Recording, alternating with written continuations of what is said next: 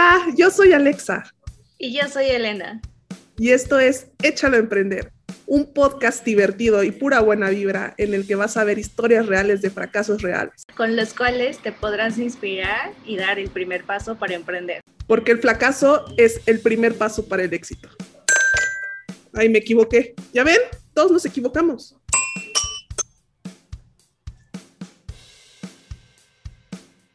Bienvenidas y bienvenidos a Échalo a Emprender. ¿Cómo estás, Alexa? Hola, Elenita. Estoy súper emocionada. Tenemos un súper invitado el día de hoy. Ya sabemos que las dos somos súper, súper fans de, de, Alex. Cuéntanos, por favor, un poquito de él. Sí, o sea, creo que desde que nos empezamos a involucrar en el mundo del emprendimiento, desde diferentes frentes, incluso antes de conocernos, pues siempre hemos visto, ¿no? Como emprendedores que la están rompiendo, que están haciendo algo que realmente sí está impactando a la sociedad. Y Alex es una de esas personas, ¿no? bueno, su trayectoria pues empieza en procesos de consultoría que siempre han estado enfocados en temas de emprendimiento y en temas sociales. Em, también ha sido profesor en el TEC, justo también, ¿no? Y con la intención de que más personas se metan en proyectos sociales. Y bueno, hoy en día es eh, fundador de dos grandes proyectos que, que a las dos nos encantan. Así es, dos grandes proyectos. El primero fue Pizza, que no solamente es una pizzería, además de que hacen pizzas genialmente deliciosas con productos mexicanos muy ricas. Eh, también es una plataforma de inclusión laboral que ya nos va a contar mi tocayo un poco más sobre esto. Y aparte, serial, porque ya está empezando un nuevo proyecto que se llama Wimerang, que también es una plataforma en donde puedes unirte y crear retos sociales y ambientales. Bienvenido, Alex. Estamos muy emocionadas de tenerte aquí. Muchas gracias, Alexa. Muchas gracias, Gracias a ustedes por el espacio. La emoción es mía y y encantado de, conocerlas y de platicar con ustedes un ratito. Súper. Y bueno, justo para que también nuestra audiencia te ubique perfecto como nosotras, nos gustaría que nos cuentes como mayor eh, detalle sobre tu trayectoria profesional y justo cómo empiezas a incursionar en el emprendimiento social. Buenísimo. Es una trayectoria muy variada. La verdad es que nunca he hecho lo mismo, eh, pero siempre he tenido el mismo foco, ¿no? Nada más, o sea, el, el qué se ha mantenido, el cómo ha cambiado. En trayectoria profesional, bueno, me voy a estudiar a, a, Babson, que es una empresa, una empresa, una universidad que eh, yo digo que es como el Hogwarts de emprendedores, ¿no? Sigue siendo la número uno del mundo de, emprendimiento y te vas ahí porque solamente estudias emprendimiento y todo el mundo estudia emprendimiento y es como te ese universo, ¿no? entonces me fui ahí eh, y ahí fue cuando realmente entré eh, por primera vez a, todo este universo del emprendimiento lancé mi primera empresa, que es la única empresa no social que he lanzado en mi vida, que era una, una página web eh, donde la gente podía subir sus propias fotos y hacerse un póster mosaico de esas de que muchas fotos chiquitas hacen una foto grande al centro, personalizado, ¿no? Eh, y estuvo muy padre, fue como un passion project que tuve, tuve durante la carrera, la pude vender al final. Em, y en el Inter, durante la carrera, ahí fue donde ya me, me metí de lleno al mundo del emprendimiento social. La, la, primera aventura que tuve fue que lancé una empresa en Uganda que distribuía tecnología apropiada a diferentes cooperativas de mujeres cacahuateras. Entonces, tenían un gran problema que es que eh, se tardaban un mes en quitar la cáscara del cacahuate, dependían de la ayuda de sus hijos, hijas que dejaban de ir a la escuela. Entonces necesitaban una, una tecnología que les ayudara a hacer eso más rápido. Entonces, eh, una ONG local la diseñó, ayudamos a distribuirla y además nos dimos cuenta que la cáscara eh, se podía vender como, como biomasa, este, porque tenía un altísimo valor calórico y empezamos a, crear un mercado para eso eh, con cementeras locales. Ya están ganando más las mujeres por, por algo que descartaban como, como basura. Y bueno, fue un proyecto muy exitoso que se terminó escalando a nivel este, nacional. Eh, que tuvo ahí unos, unos temitas también que, que a ratito les platico. Eh, y de ahí quedé muy enganchado, o sea, con el tema de, a ver, ¿cómo usas, cómo usas un negocio para mejorar calidad de vida? ¿no? Y de ahí justo cuando me estoy graduando, eh, me entero que cerca en Ruanda el presidente decide hacer inglés el tercer idioma oficial de la noche a la mañana. Y entonces, como buen emprendedor, digo, pues creo que no hay mejor oportunidad en el mundo que un país te, necesite por dictamen oficial, que no haya ese servicio. Entonces convencí un cuate mío y le dije, oye, vámonos a Ruanda. Dice, ¿cómo? ¿A dónde? ¿A qué?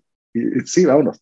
A, lanzar el primer instituto de capacitación empresarial eh, de inglés y de inglés de negocios para oficiales de gobiernos y dirigentes de empresas. Entonces pues, nos lanzamos y, esa fue mi primera chamba, ¿no? Eh, justo al graduarme de la universidad y nos fuimos a Ruanda y lanzamos este instituto em, y fue una experiencia increíble. Eh, ahí por cada 14 estudiantes que pagaban, nosotros becábamos a cuatro más que, que, se echaban la misma cantidad de, de cursos que, que, los que pagaban y por todo el, el, contexto sociocultural de, de, Ruanda, pues era muy interesante ver esas integraciones sociales, ¿no? Em, estuvo súper interesante esa experiencia. Em, de ahí ya el, el, hijo de nuestro socio local estaba por graduar de la universidad y dijo, oye, a mí me encanta ese negocio, ¿me puedo quedar? Y entonces dijimos, va, perfecto, nosotros nos regresamos, eh, ya, ya pagamos por aprender, ya pagamos por ver, ya se iba a expandir el negocio a Burundi y pues regresé a México. Y de ahí este, tuve una única experiencia godín formal que tenía en mi vida, este, fui consultor, eh, quería yo aprender un poquito de ese mundo de la consultoría de estrategia, no me gustó absolutamente nada, eh, duré tres meses, escribí un libro sobre cómo matar la complacencia humana, porque ya la, la banda ahí estaba este, pues muriendo en sus cubículos yo no entendía qué estaba pasando, este, y decidí aplicar a mi maestría. Y ahí dije, ya, le di la vuelta un poquito al enfoque, quería yo estudiar desarrollo, ¿no? Había quedado yo muy enamorado de lo que es este, emprender con impacto, y ya tenía las herramientas de emprendimiento, me faltaba entender impacto. Entonces me fui a Colombia y estudié una carrera increíble, muy práctica, diseñada por Jeffrey Sachs, que es este economista que, diseñó los objetivos de desarrollo sostenible, tanto, tanto esta generación como la generación pasada, ¿no? Y él a la par de crear estos ODS, creó justamente esta, este programa que dijo, bueno, yo necesito entrenar una nueva eh, generación de practicantes del desarrollo, que sean generalistas, que no sean expertos en una vertical, pero que entiendan cómo entrar a una comunidad que vive con menos de un dólar 25 al día y hacer intervenciones integradas, juntando a todos estos expertos para que esta comunidad pueda romper la trampa de la pobreza y llegar a estos ODS, ¿no? Entonces, súper hands-on, súper padre, basado mucho en estos este, modelos de, los Millennium Villages que estaban en, en Asia y en, y en, África. Y eso me llevó a Bután y me fui a Bután, este, que es ese reinado budista donde miden la felicidad de sus habitantes en vez del Producto Interno Bruto. Y ahí me fui con, con un, este, con mi mejor amigo que está estudiando su, su doctorado en psicología positiva, ¿no? Y la psicología positiva es la rama de la psicología que estudia bienestar, ¿no? Y nos fuimos a convencer al gobierno de que en vez de que midieran felicidad, que midieran bienestar, utilizando las herramientas de psicología positiva. Eso me suena muy familiar, ¿eh, Alex? Me suena muy. Creo que alguien lo está replicando aquí en México, pero creo que no. pues digo, tendríamos que ver cómo lo está replicando, pero sí, exactamente, el Instituto del Bienestar, ¿no? Eh, y entonces, eh, pues hicimos una medición, la primera medición de bienestar multidimensional en la juventud butanesa, y se lo entregamos al gobierno y dijimos, bueno, pues así están los butaneses comparados a, a, otras personas de, de, 12 a 18 años y ya hicimos intervenciones a nivel Secretaría de Educación para poder ayudar a mejorar esos índices. Y a la par hice una evaluación para una um, ONG que llevaba una de las cuatro reinas madres, hay cuatro reinas madres en Bután, que era una, una fundación que ayudaba a mujeres de perfil vulnerable que no habían pasado el examen gratuito para entrar a la universidad. Este, les daba como un, una casa donde podían aprender eh, habilidades de vida y habilidades para, para, emprender en el sector turístico. Entonces hicimos una evaluación de ahí. Y de ahí me voy a Brasil y en Brasil lideré un proyecto financiado por el Banco Interamericano de Desarrollo que buscaba revitalizar espacios públicos eh, que el gobierno había perdido ante manos de los, de los narcos en las favelas, ¿no? Este, que eran espacios públicos deportivos. Y el chiste era retomar estos espacios, darles toda una vuelta y darles una currícula y una oferta muy atractiva para que los jóvenes puedan venir a desarrollar habilidades socioemocionales a través de los deportes y no acabar en una, una vida delictiva, ¿no? Y eso fue durante la Copa y las Olimpiadas, estuvo muy padre. Y ya finalmente regresé a México y lancé Pizza. Y ahora, siete años después, lanzo Wimeran. Entonces, es, esa es mi trayectoria. Como les digo, eh, nunca he hecho lo mismo, pero siempre con el mismo enfoque que es mejorar calidad de vida y empoderar. Vaya que eso es una trayectoria, no cualquiera podría hacer eso. ¿eh? Alex, muchas felicidades. Um, ¿Por qué no nos cuentas un poquito sobre lo que hacen en Pizza y también eh, cómo ha sido tu evolución como persona y como emprendedor eh, durante los, bueno, durante, con todos estos emprendimientos y experiencias que has tenido, ¿no? Este, para que nos cuentes un poco sobre, lo, bueno, para que nuestros eh, oyentes puedan saber, más que en la parte profesional, eh, también la parte humana, ¿no? La parte, o sea, estas experiencias, ¿cómo te han marcado? Pix es una mm, plataforma de empoderamiento social disfrazada como pizzería, ¿no? Entonces, eh, nosotros vendemos pizzas hechas de maíz azul, 100% mexicanas, que es la primera y única del mundo, súper ricas, sabores muy mexas y muy exóticos, como de chapulines y de cosas del Comprobado en múltiples ocasiones. son muy ricas, eh, no son un sope, no son una tlayuda, no, son una pizza, ¿no? Es una, es una mezcla muy peculiar que hay que probarla para poderla este, experimentar realmente. Eh, y lo que hacemos es que, bueno, pues como fachada, ¿no? Operamos como un restaurante, somos un restaurante. Sin embargo, nosotros contratamos exclusivamente a jóvenes en un perfil de abandono social. Y a estos jóvenes les damos un programa de empoderamiento multidimensional que dura 12 meses. Entonces, estoy hablando de jóvenes que tienen entre, entre 17 y 30 años de edad y que tienen que tener por lo menos dos de estas seis características para participar en nuestro programa. Eh, están en situación de calle, ¿no? Este, tienen abandono familiar, eh, eh, rezago educativo, historial criminal, historial de, de, abuso de drogas y son migrantes refugiados y o deportados. Entonces, un, es un perfil de abandono social súper complicado, em, por el cual desafortunadamente la gran mayoría de la sociedad diría, si tienes esas seis características, yo no te contrato. Nosotros decimos, si las tienes, solamente te contrato si las tienes, ¿no? Entonces, eh, vienen, viven en albergues, nuestros agentes de cambio, vienen a trabajar a Pixar durante el día y se regresan al albergue y participan en este programa. Y este programa tiene tres objetivos. El primero es, son empleados formales desde día uno, ¿no? Eh, y tienen un programa de crecimiento hasta llegar a ser encargados de sucursal, que, que lleguen a tener ese máximo nivel de responsabilidad, ¿no? Dos es un protocolo de desarrollo de habilidades socioemocionales muy profundo y, una medición de bienestar a lo largo de todo su, de todo su programa. Y tres, ya es plan de vida personal y profesional. O sea, PIXA es, es, es un proceso de transformación y de empoderamiento para que ellos puedan ya salir a una vida profesional y personal y sostenerla, que sea muchísimo mejor de la que empezaron. Entonces ahí les ayudamos a hacer un plan de vida, eh, a veces los ayudamos a financiar su propio departamento y mudarse del albergue a su propio departamento. Eh, tenemos diferentes historias porque todo parte de la necesidad y del plan de vida de cada quien, pero el chiste es que puedan graduarse de PIXA y sostener ese, eh, ese, ese nuevo camino más adelante. Y eh, es una muy buena pregunta la que hiciste porque la verdad es que, en mi opinión, todos los emprendimientos son un reflejo o deben de ser un reflejo eh, sumamente auténtico, congruente y genuino del emprendedor o de los emprendedores, del equipo fundador. Entonces, los emprendimientos Em, o sea, el, hacer nace del ser, Y siempre hay esta, esta alineación y esta congruencia. Entonces,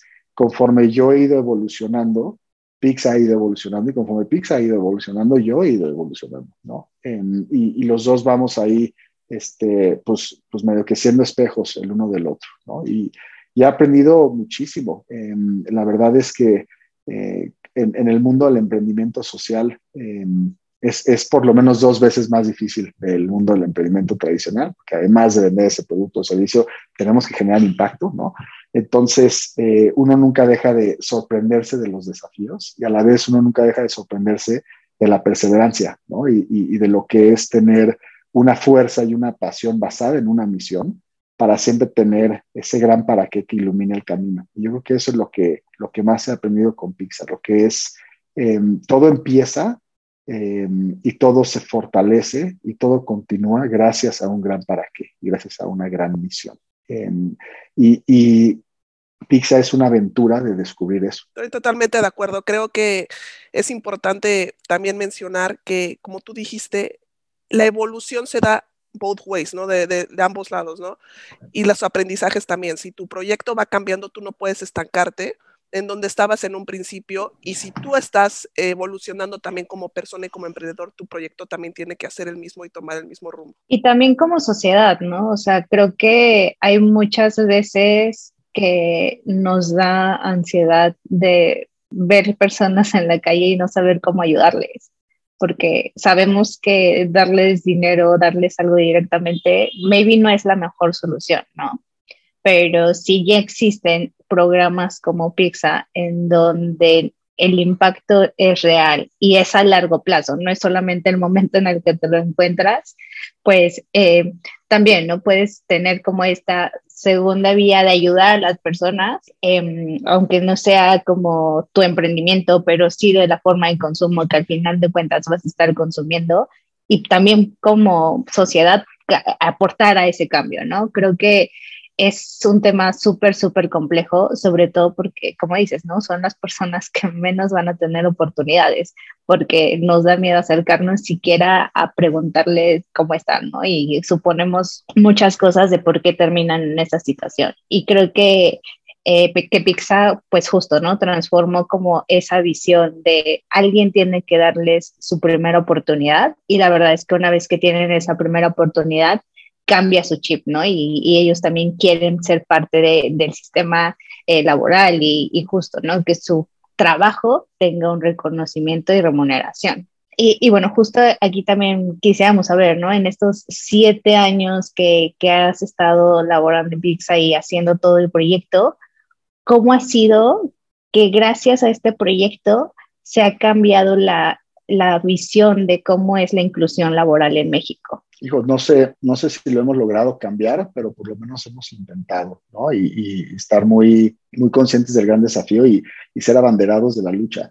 Yo creo que, o sea, ahorita, el, volteando a ver para atrás, ¿no? La, intervención más importante que ha sido Pizza eh, y por qué nace Pizza es justamente para mandar ese mensaje de si Pizza lo puede hacer de manera exclusiva, Tú puedes hacerlo contratando a una persona en este perfil. Tal vez no tienes que contratar a toda tu plantilla como lo hace Pixel, no tienes que ser tan atascado, pero puedes contratar a una persona en abandono social, porque si nos funcionó a nosotros, te puede funcionar a ti, ¿no? Y ahí es, es justamente el mensaje de como sociedad y como cultura, estamos mal acostumbrados a tener que validar antes de confiar. Entonces la gente dice, primero me demuestras y primero me compruebas y después te gano mi confianza.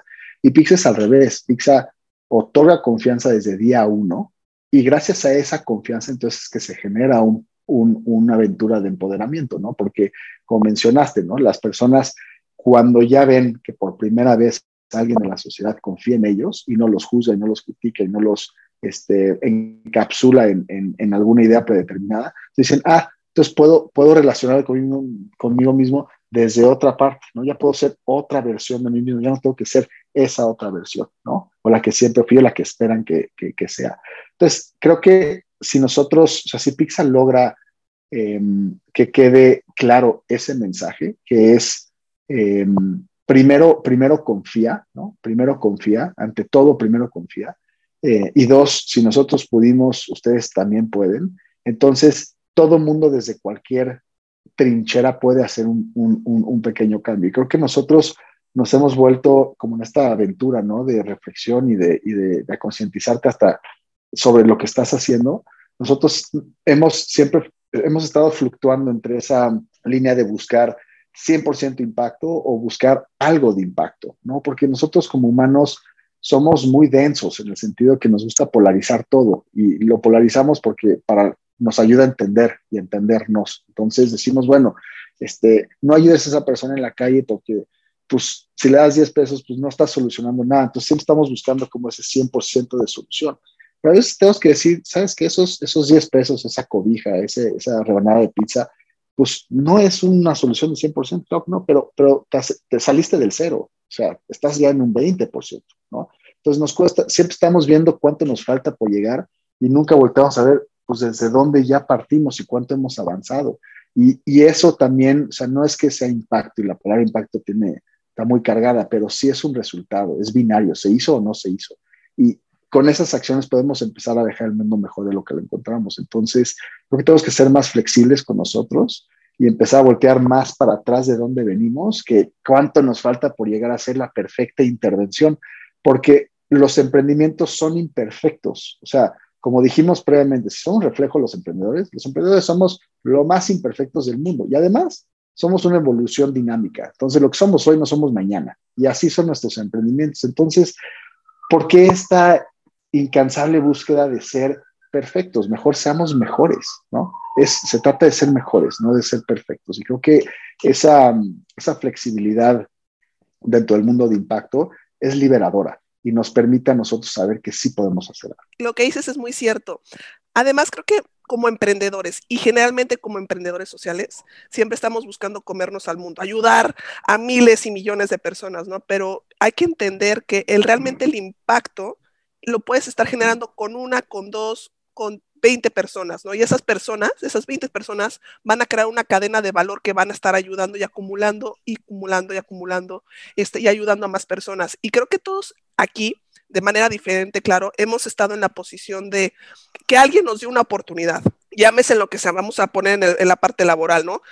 Eh, en todos lados, en México casualmente también te dicen, uy, para tener tu primer trabajo tienes que tener experiencia. Y es como, ok, ¿cómo voy a tener experiencia si no me estás dando la oportunidad de tener trabajo? Me explico. Y es exactamente lo mismo que está haciendo Pizza, pero con gente aún más marginada, con aún más retos. Y es lo mismo, a ti alguien ya te dio una oportunidad, llámese en lo que sea, devuélvele el favor a la sociedad, ¿no? O sea, y, haz, parte de esto una cadena de, de, favores que a la larga va a causar un impacto que tú ya ni siquiera lo vas a lograr ver. Entonces, totalmente de acuerdo. Y hablando de cadena de valores y de impacto, ¿por qué no nos cuentas ya un poquito sobre Wimerang y de cómo funciona? Claro, pues Wimerang nace mucho de esta, como que ahorita hilando las conversaciones, ¿no? De esta idea de que todo mundo puede dejar el mundo mejor de lo que lo encontramos. Em, y Wimerang es una app eh, para héroes cotidianos que les gusta liderar sus propias acciones para ayudar al planeta, a las personas y los animales. Y es una app que los ayuda a movilizar y a monetizar. Entonces, en el mundo, según la ONU, hay 700 millones de héroes cotidianos. Son personas comunes y corrientes como nosotros, pero que tienen esa característica inspiradora que los une, que es que quieren dejar el mundo mejor de lo que lo encontraron yo entré a este mundo del, heroísmo cotidiano cuando me casé hace cuatro años, porque me casé con, una héroe cotidiana que le gusta rescatar perros los fines de semana, ¿no? Entonces, em, pues empecé a ir a sus movilizaciones eh, y me empecé a dar cuenta de dos cosas. Uno, que conocimos a otra gente increíble que además de hacer rescate de perros, hacían reforestaciones, limpiezas de playas, de ríos, de barrancas, de lo que quieras y puedas. Este, salían a correr y recoger basura que se llama plugging, que está muy de moda. Eh, hacen composta, entrega de comida, gente en situación de calle, este, eh, intercambios de, ropa, este, visitas ancianos en albergues. Cada loco y cada loca, en el buen sentido de la palabra, con su causa y con su tema. Y dije, órale, este mundo está increíble. Por otro lado, me di cuenta que era un desastre, o sea, y un dolor de cabeza enorme ser un héroe cotidiano, ¿no? ¿Por qué? Porque no podíamos monetizar y no teníamos, teníamos que pagar todos nosotros mismos hay cartera que alcance y eso es súper frustrante. Dos, nos costaba mucho trabajo movilizar ayuda, ¿no? Porque no tenemos herramientas de movilización y porque dependemos de plataformas como Instagram y Facebook que están llenas de muchísimo ruido y de otras comunidades para tratar de encontrar gente afín. Eh, todos andamos liderando acciones, pero de manera informal, poco organizada, poco estructurada, este, y en la oscuridad, ¿no? Y, y, pues no hay validación alguna. O sea, yo puedo decir, ah, pero rescaté ese perro y chance me crees, pero no hay nada que me valide como era el cotidiano, ¿no? Entonces, eh, pues empezamos a hacer esta investigación, nos damos cuenta que hay 700 millones como en el mundo, nos emocionamos mucho y decimos, órale, pues seguramente hay una solución nos cansamos de buscarla y decidimos construirla. Entonces, justamente así nace Wiman. Es, un, es una app para que, para que podamos movilizar y monetizar. Y, en Wimeran cualquier persona este, puede crear un challenge o un taller, ¿no? Un challenge es cualquier tipo de estas actividades que les mencioné, que es tratar de ayudar al planeta, personas o animales. Entonces, es, es un template muy fácil que te guía para que hagas un buen challenge y para que puedas movilizar a tus amigos, a tu comunidad, a tu tribu, a tus familiares, a quien tú quieras, te vayan y que te ayuden, ¿no? Mandas un link, la gente se une, saben exactamente qué roles y responsabilidades tienen que hacer, todo está organizado y estructurado, qué herramientas tienes que traer, todo así perfectamente bien estructurado para que vayas y ejecutes ese heroísmo cotidiano, ¿no? Entonces puedes crear challenges, te puedes unir a challenges eh, y además puedes monetizar. Y la parte de la monetización es bien importante porque eh, los héroes cotidianos, em, fíjense nada más lo, lo, increíble del mundo, ¿no?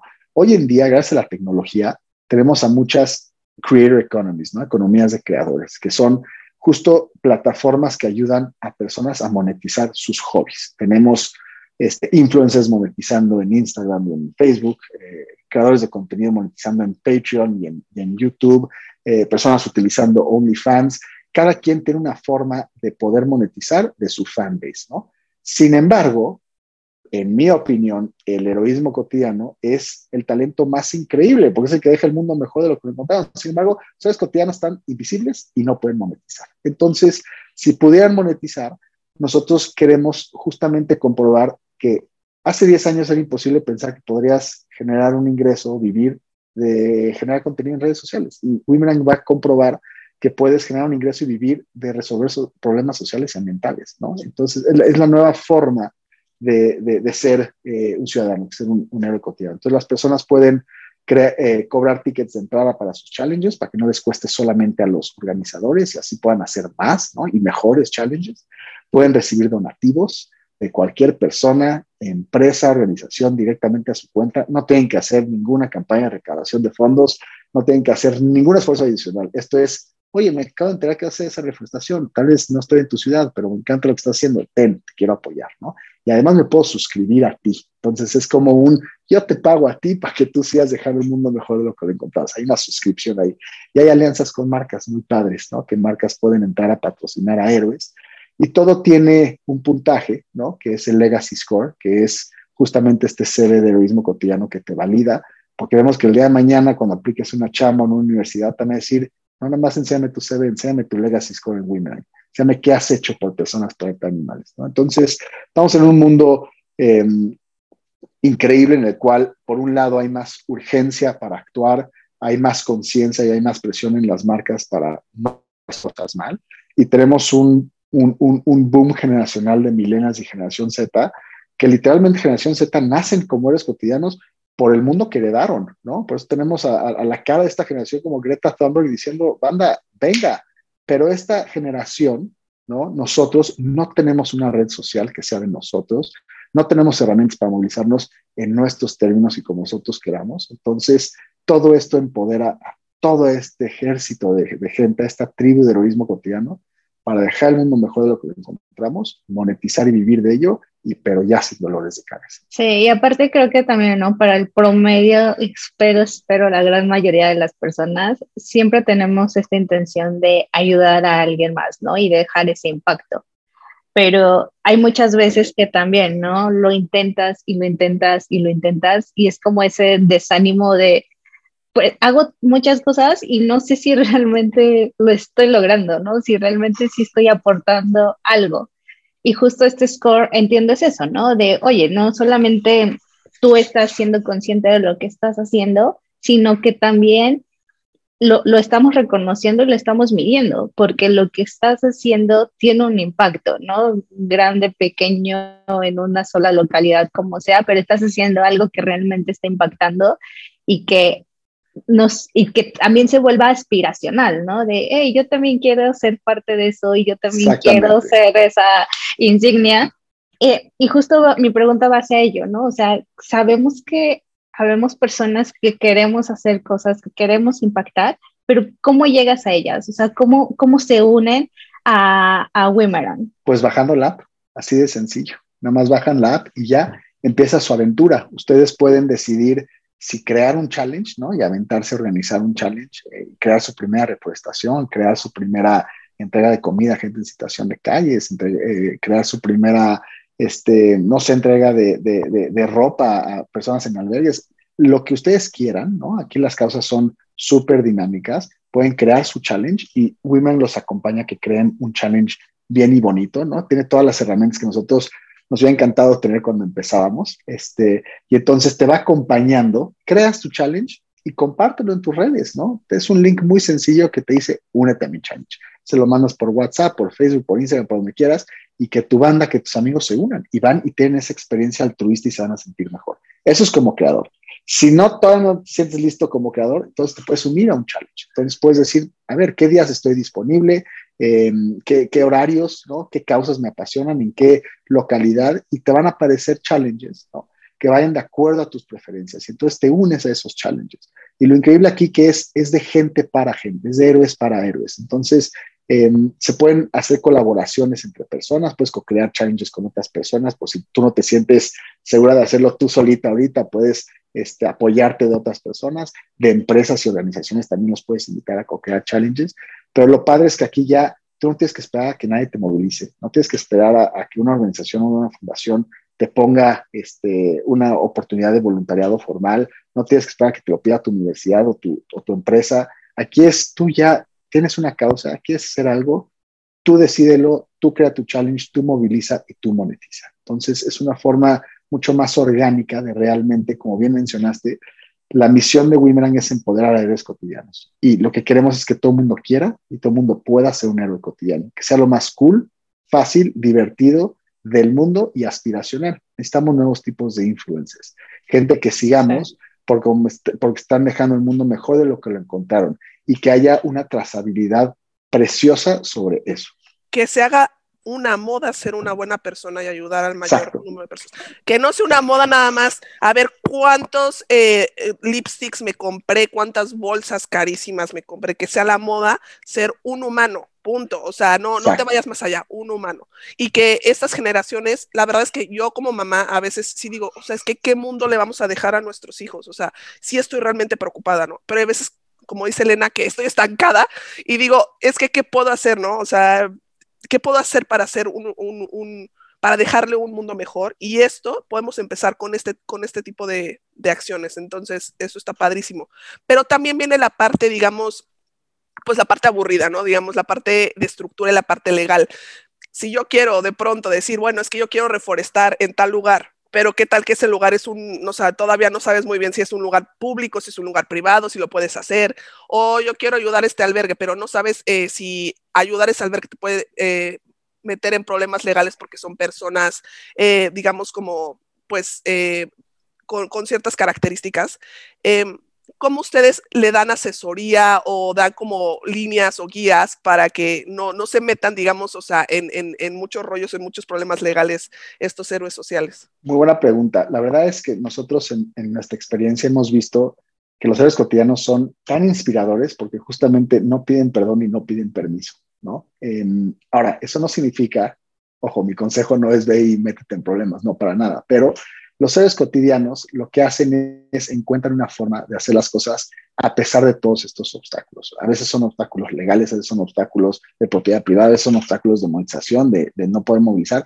Ya lo están haciendo, ¿no? Entonces, son increíblemente eh, perseverantes, increíblemente creativos y terminan haciendo las cosas. Entonces, lo que Wimerang hace es, yo te voy a dar herramientas a ti, creador de un challenge, ¿no? Para que tú puedas movilizar más fácil y enfocar justamente tu energía en hacer lo que tú haces mejor, que es hacer esa reforestación. Y estos creadores ya tienen ese conocimiento, ya tienen ese know-how, ya saben que si es ese tipo de propiedad federal, ah, bueno, necesitan este tipo de permiso y lo hacen, ¿no?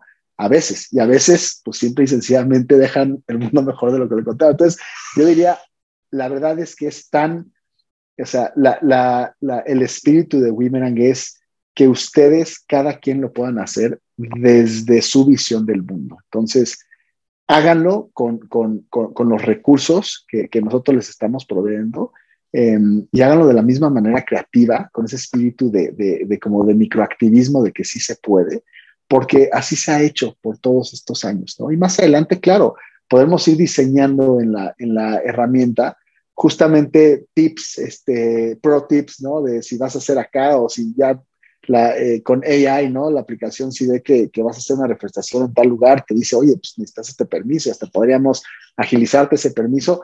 Vamos, vamos, vamos a llegar a eso, armando el, el, el, el, coche cada vez más padre y más rápido y más veloz. Pero ahorita es, confiemos en los héroes. Los héroes le han dado la vuelta a tantos obstáculos que ellos, de nuevo, con ese espíritu logran hacer estas cosas. Siempre se encuentra la forma de hackear el sistema, ¿no? Eh, eventualmente quien pone las reglas tiene que dormir, no es consejo, pero siempre encontrar las los challenges con las organizaciones, o sea, esa, esa herramienta de co-creación es muy importante porque también es como, es como de un activismo propositivo y proactivo, es decirle, oigan, yo voy a hacer esa refutación, ¿quieres salir en la foto?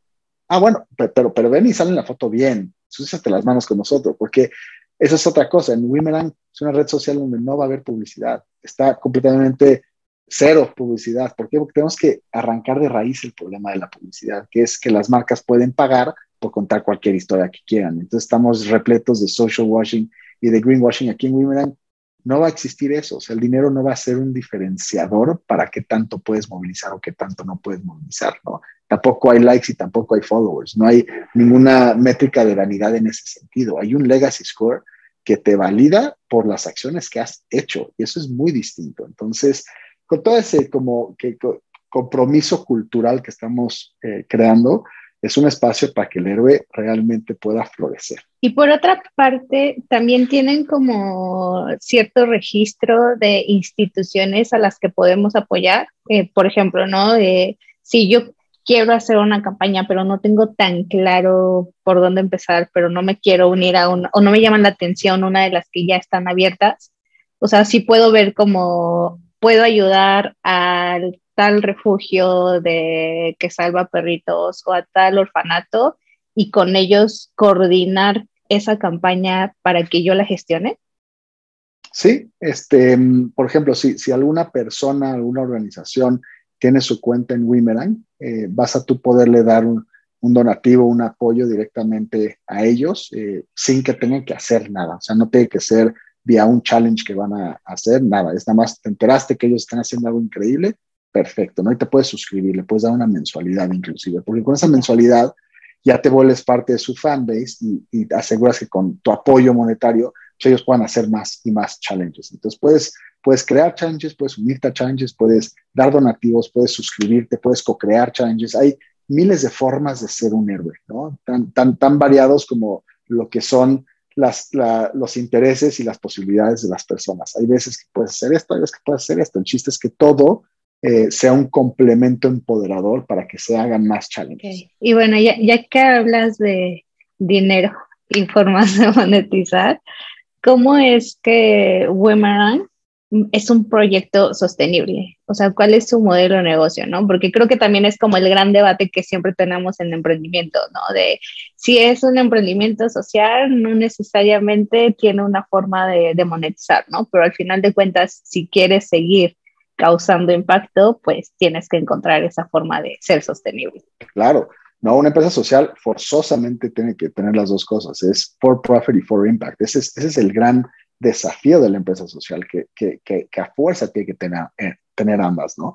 Entonces, Wimerang este, tiene un modelo como, como un creator economy, una economía de creadores, ¿no? Este, donde nosotros cobramos una comisión por estas transacciones que ocurren en la plataforma y cobramos una comisión que es súper amigable y súper pro héroes, ¿no? Este, por ejemplo, si tú hoy en día subes un video y, lo tratas de monetizar en TikTok, TikTok te muerde 30%. Si lo haces en YouTube, te muerde 30%.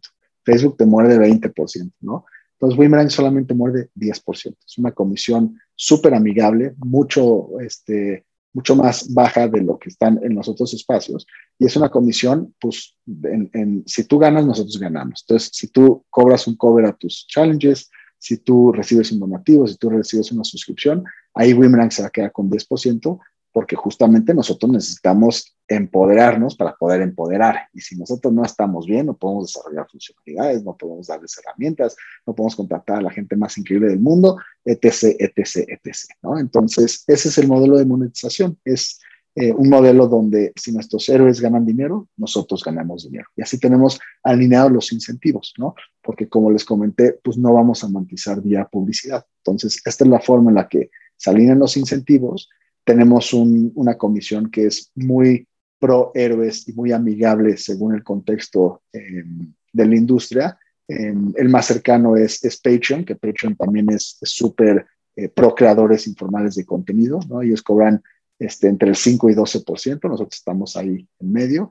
Y, y, ese es el modelo de negocio, es simple y sencillamente cobrar esas comisiones. Y ese es un mensaje para los emprendedores sociales. Como tú dijiste en un principio, tiene que haber monetización, si no, you might, o sea, mejor haz una ONG, haz una fundación, ¿no? Este, eh, la, o sea, tiene que haber, para que, haya, realmente haya un impacto, eh, como emprendedor social, tienes que tener ingresos para que sea sostenible, para que puedas tener el mayor número de impacto este, que, que pueda haber, ¿no? Em, y también hablando eh, en temas como emprendedor o como emprendedor social, algo que eh, caracteriza mucho a muchos emprendedores es que tienen un proyecto, empiezan con uno y luego empiezan, ya, tienen, digamos, ese proyecto y empiezan con otro y empiezan con otro, pero muchas veces se les va de las manos, ¿no? ¿Tú qué consejo le darías a los emprendedores que quieren, que ya tienen, digamos, eh, una empresa eh, o un proyecto y van por el segundo? O sea, ¿cuáles son esos, eh, digamos, consejos que les darías para que no descuiden, por ejemplo, en, tu caso, Pizza, ¿no? O sea, que, sigas ahí al, como, como, capitán, pero también te atrevas a dar el segundo, el segundo paso a otros proyectos. Buena pregunta. Em, yo siempre lo, lo, regresaría con la pregunta de, hagan siempre lo mejor para el negocio y para el emprendimiento. Entonces, tomen la postura de qué es lo mejor para el emprendimiento, qué es lo mejor para el negocio. Por ejemplo, en Pizza.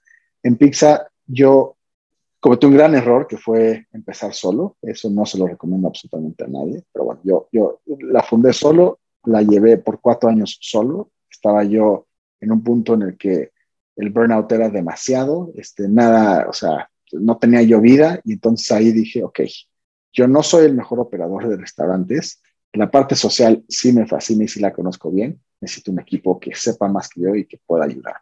Y entonces yo, justamente con esa perspectiva, que es lo mejor para el negocio, ¿no?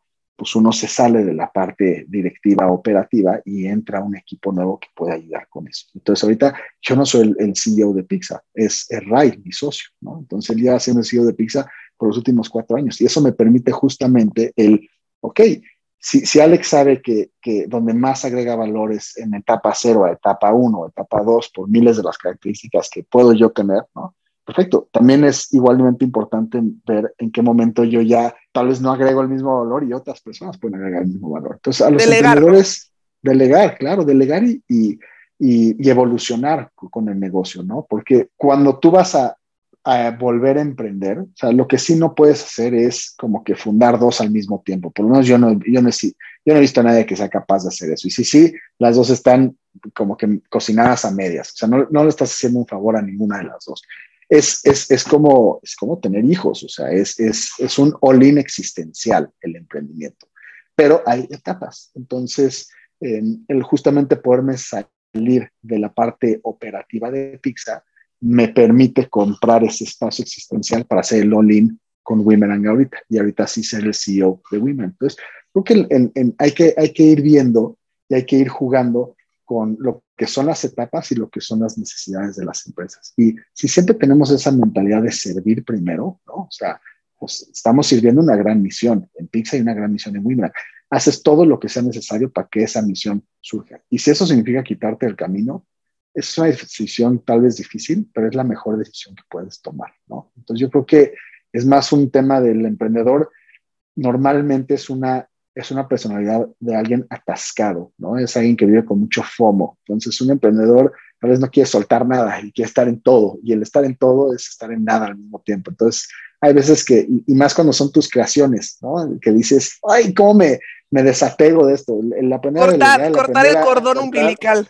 Es fuerte y es todo un proceso em, de trabajo interior pesado, pero a veces el mejor beneficio que le pueden hacer los emprendedores es hacerse a un lado según la etapa y según la necesidad de la empresa. Y lo vemos en muchos grandes emprendimientos, ¿no?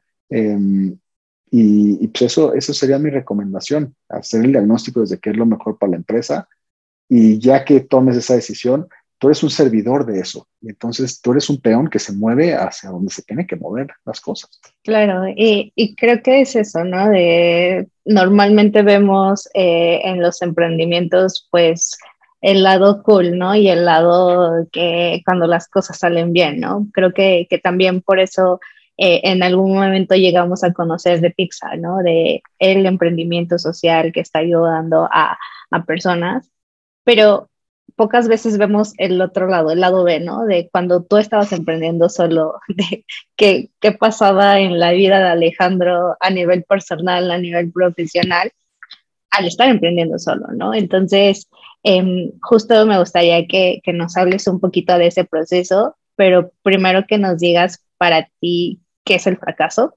con toda esta trayectoria que ya tienes como emprendedor, cómo es que hoy en día conceptualizas el fracaso y que justo si nos puedes compartir alguna historia en donde que esas historias no salen en portadas, pero que seguramente le ayudará muchísimo a nuestra audiencia. Ah, es importantísimo eso. O sea, voy a empezar diciendo no romanticen el emprendimiento y no romanticen el emprendimiento social, porque es todavía más fácil de, romantizar porque sientes que, que, estás haciendo algo bien. Es lo más difícil que hay en el universo ser un emprendedor y una emprendedora. Y no es para todos, no necesita ser para todos tampoco. Y hay que tener mucho cuidado con esas narrativas de éxito, porque esas narrativas de éxito no están contando toda la historia. Y todos los emprendedores exitosos han estado al punto de la muerte, no una, varias veces en la carrera de sus emprendimientos. Y todo el behind the scenes de, la cara feliz que sale ahí en la portada es una, es, una historia de mucha oscuridad, de mucha incertidumbre, de mucho mal viaje, de mucho aprendizaje. Ese es el emprendimiento. O sea, realmente es mi mejor forma de describir el emprendimiento. Es como si vas en un coche a 200 kilómetros por hora, es la noche, está lloviendo, este, no sirven tus, tus, tus, luces del coche y tienes como un cerillo prendido para poder ver y tienes que tomar decisiones. Ese, es el emprender. Entonces, quien sea que quiere meterse a ese coche, pues está, está claramente loco y está mal de la cabeza y está bien, estás cierto, o sea, poquito de esa locura para poder avanzar, pero ese es el emprendimiento y no hay que romantizar eso. Nadie. Y, además te dicen, pues el 90% van a fallar. Sí, sí es real, el 90% van a fallar. O sea, yo te dije, oye, tienes probabilidades de que si cruzas esa, calle, el 90% de ustedes se los va a llevar un coche, ah, lo haría. ¿no? Entonces tienes que tener suficiente locura para callar esas, esas métricas y decir, a pesar de eso lo voy a hacer, pero no hay que romantizarlo. Es súper complejo. ¿no? Em, y de ahí, o sea, ¿qué es el fracaso? Para mí hay una diferencia entre fallar y fracasar. Fallar es lo que más vas a hacer como emprendedor y es lo que más quieres hacer y de donde más aprendes. Fracasar es determinante. Fracasar ya es, para mí es tirar la toalla. Fracasar es, ya, ya, no, ya no quisiste seguir más, ¿no? Y tirar la toalla no es algo malo tampoco. Em, hay veces que, que, ya los negocios cumplieron con su vida, porque los negocios también, em, como, como, hemos platicado, ¿no? Son evoluciones dinámicas. Entonces, tampoco un negocio tiene que ser para toda la vida y, nadie dijo que solamente un negocio que es para toda la vida es bueno. O sea, vean a bandas de rock increíbles, pues ya se separaron y no por eso dices, no, ya no voy a escuchar su música, ya no me late, ya se separaron, ¿no? O sea, los legados siguen y las historias continúan. Igualmente son los negocios. Entonces, fracasar yo creo que nada más es, ya tomaste una decisión de ya no continuar, por cualquier razón que sea, ese es un fracaso para mí. Y fallar es el pan de día de, todos los días de los emprendedores. Fallar es, es, la parte divertida del emprendimiento, es, es lo que más tienes que hacer, porque todo el santo día estás fallando, es increíble. Imagínate con cuántos árboles, personas, cosas te vas a embarrar en ese coche que les dije viendo con la luz de un, de un serio. Te vas a embarrar con todo, pues vas a fallar muchísimo, ¿no? Te faltó sin gasolina y con las llantas lisas. sí, exacto. Le puedo seguir metiendo, ya está lleno el coche porque traes, traes, a tus colaboradores y tus inversionistas. Sí, le puedo seguir metiendo muchos mal viajes más a ese coche, pero ese es el tema, ¿no? Y, entonces, o sea, yo he fallado millones de veces y todos los días que me despierto son, es, es algo que hago que, que, fallo y fallo rotundamente, ¿no? Y nosotros en, en Women tenemos un valor que es experimentamos, aprendemos y evolucionamos, que es sal y falla, reflexiona y aprende y evoluciona. Ya no estés en el mismo lugar donde estabas antes, porque si no, nada más de nada nos sirvió, ¿no? no o fallar por fallar tampoco está cool.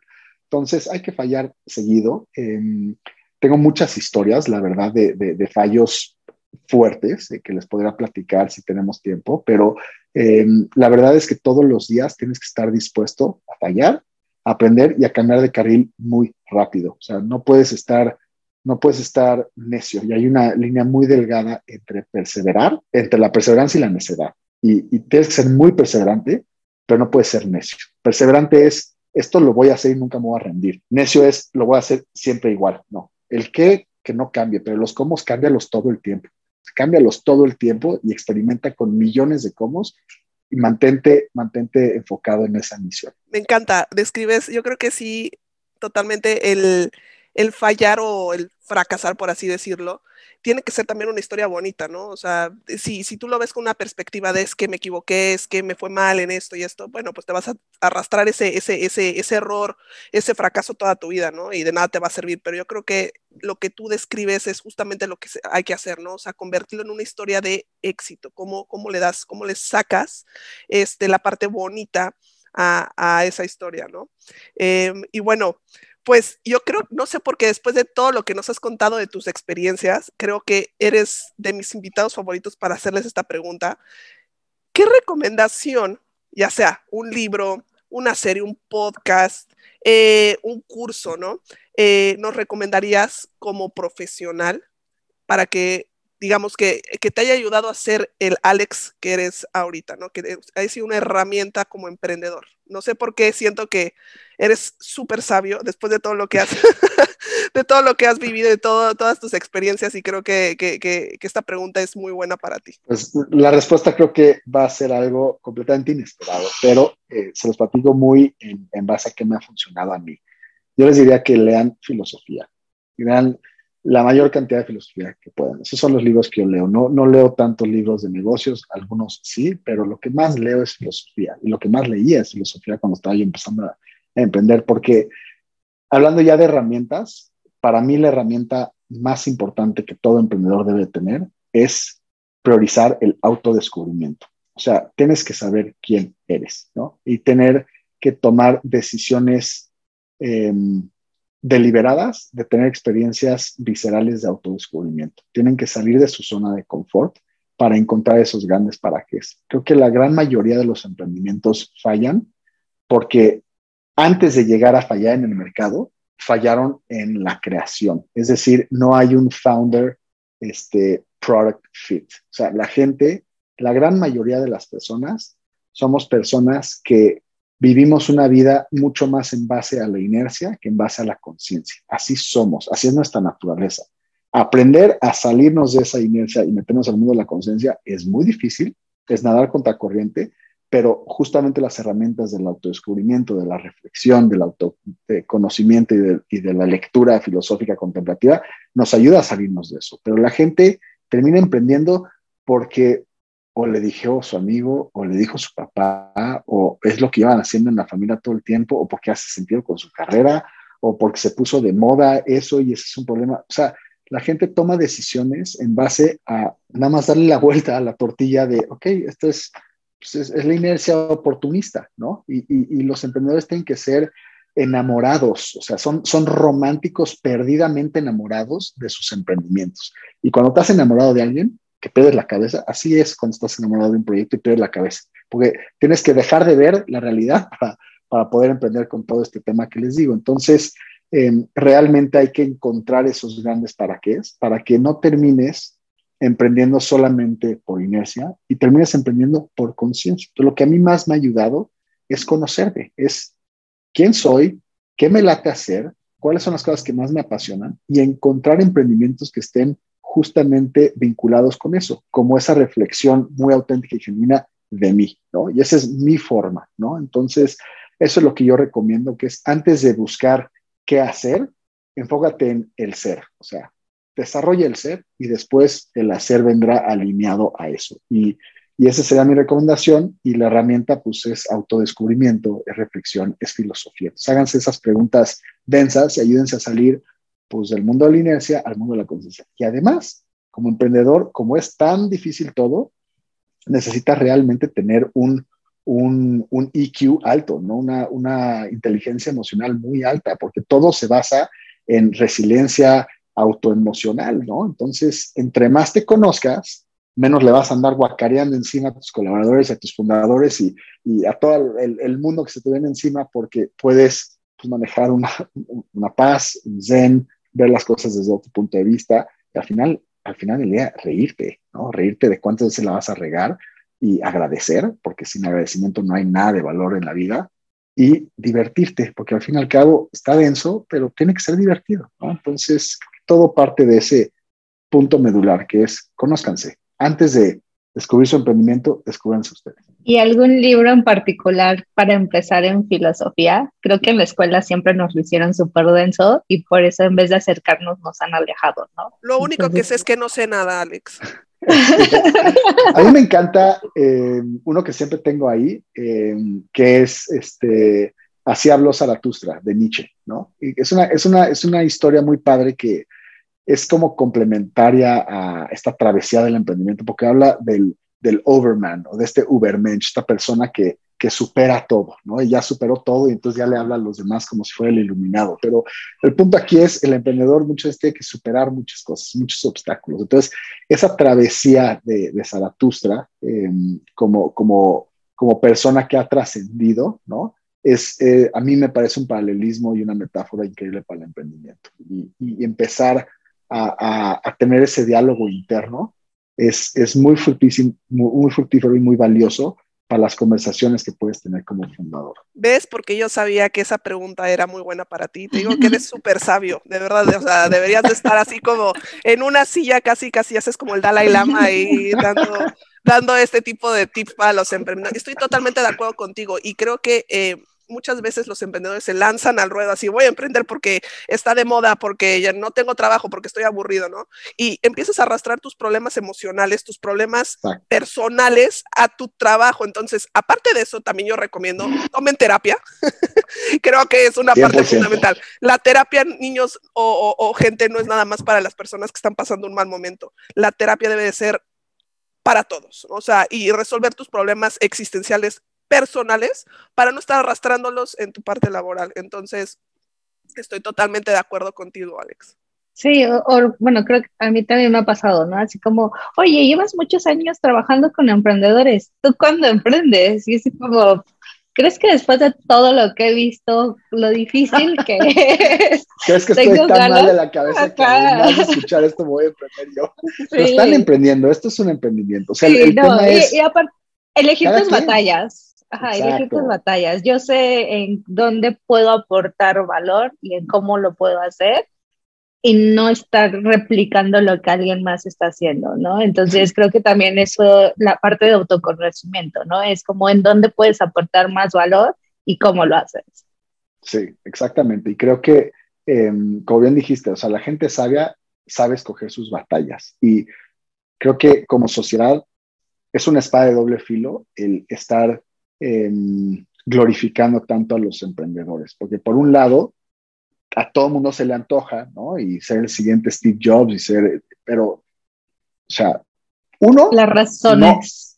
No, sí, sí, y las razones. Y, y, y, dos, ¿por qué tiene que ser para todos ser un Steve Jobs? Es que no es necesario, o sea, la, los emprendimientos necesitan todo tipo de personalidades, o sea, todo tipo de personalidades y todo tipo de, de, gustos y de pasiones. Entonces, hay un espacio para cada genio auténtico que tienen ustedes dentro y no todo tiene que ser ser un founder, ¿no? Y entonces es la espada de doble filo, o sea, sí está increíble y que mucha gente se, se, se, se inicie en ese camino, si es lo correcto para ustedes. Y lo único que ustedes van a saber es si se dedicaron suficiente tiempo en ese autodescubrimiento, van a saber si es izquierda o derecha pero no se vayan ahí nada más porque pues, vieron la película de Steve Jobs y dijeron, ah, perfecto, no, pues yo también, pues no, hay que hacer un poco, no, nos debemos en esta vida tan corta un poquito más de atención en hacer las preguntas correctas y, llevarlas cinco grados más de profundidad para realmente actuar con conciencia y no con inercia. Totalmente de acuerdo.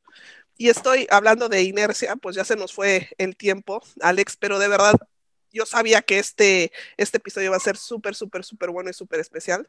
Eh, muchísimas gracias por haber estado aquí, por haber compartido con, con, nosotros sobre tus experiencias y estoy segura de que aparte de Wimeran van a venir otros proyectos que vamos a tener que volverte a invitar para que nos cuentes otra vez este, sobre ellos y pues sigue la rompiendo y sigue ayudando a mucha gente y sigue, más que ayudando a gente, sigue cambiando esa perspectiva de que ayudar es digamos, complicado, difícil, ¿no? Este, yo creo que todos desde nuestras trincheras, como tú lo dijiste, podemos poner un granito de arena y qué mejor con proyectos y con, con, con empresas como las que tú estás haciendo para que podamos este, hacerlo. Entonces, muchísimas gracias y muchísimas felicidades por esto.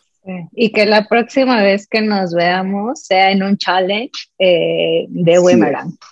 Así es, ojalá. Pidiendo perdón y no permiso, quiero ser rebelde. No quiero... Exacto. Vamos a crear un challenge con, este, con ustedes. O sea, el chiste es justo como mencionaste, o sea, es fácil ser un héroe cotidiano. Y ya está la herramienta, ya está la comunidad, ya están las formas de monetizar.